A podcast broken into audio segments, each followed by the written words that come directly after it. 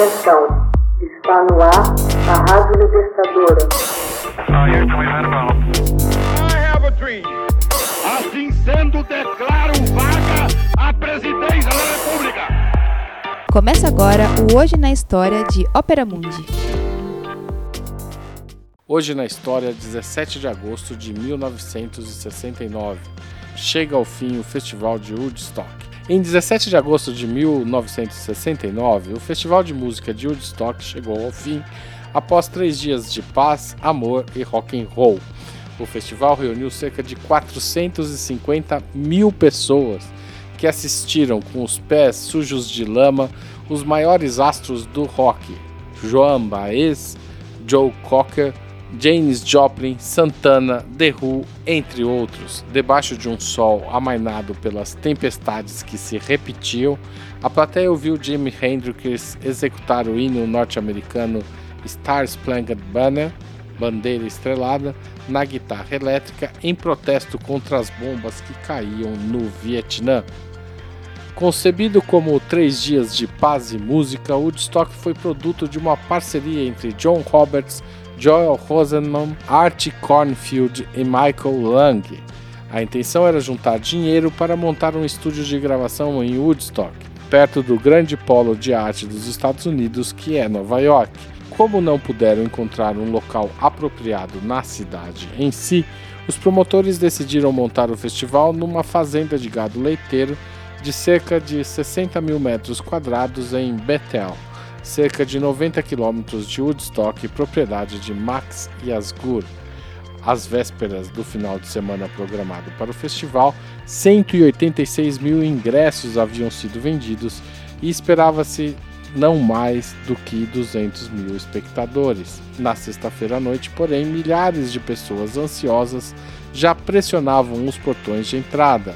Temendo não poder controlar a multidão, os promotores tomaram a decisão de abrir o concerto para quem quisesse assistir.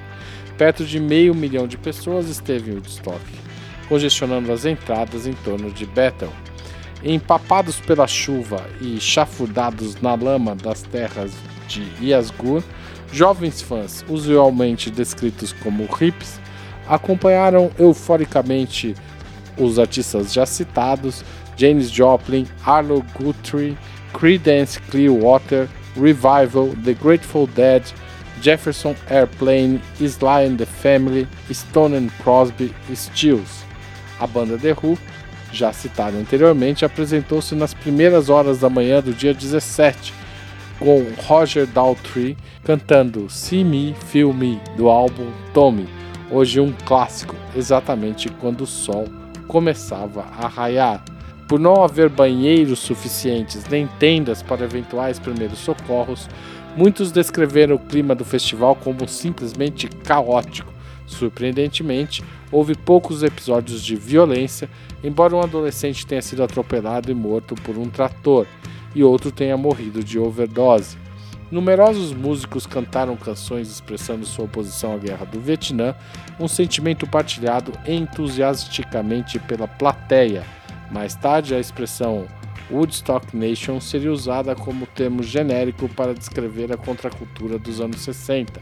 A celebração do 25º aniversário de Woodstock aconteceu em 1994 em Saugerties, Nova York. Conhecido como Woodstock 2, o concerto trouxe Bob Dylan, Crosby, Stills e Nash, assim como artistas mais novos, como o grupo Nine Inch Nails e Green Day. Realizado num outro fim de semana chuvoso, o evento atraiu perto de 300 mil pessoas. Hoje na história, texto original de Max Altman, locução de Haroldo Seravo Cereza, gravação Michele Coelho, edição Laila Manoeli. Você já fez uma assinatura solidária de Ópera Mundi? Com 60 centavos por dia, você ajuda a manter a imprensa independente e combativa.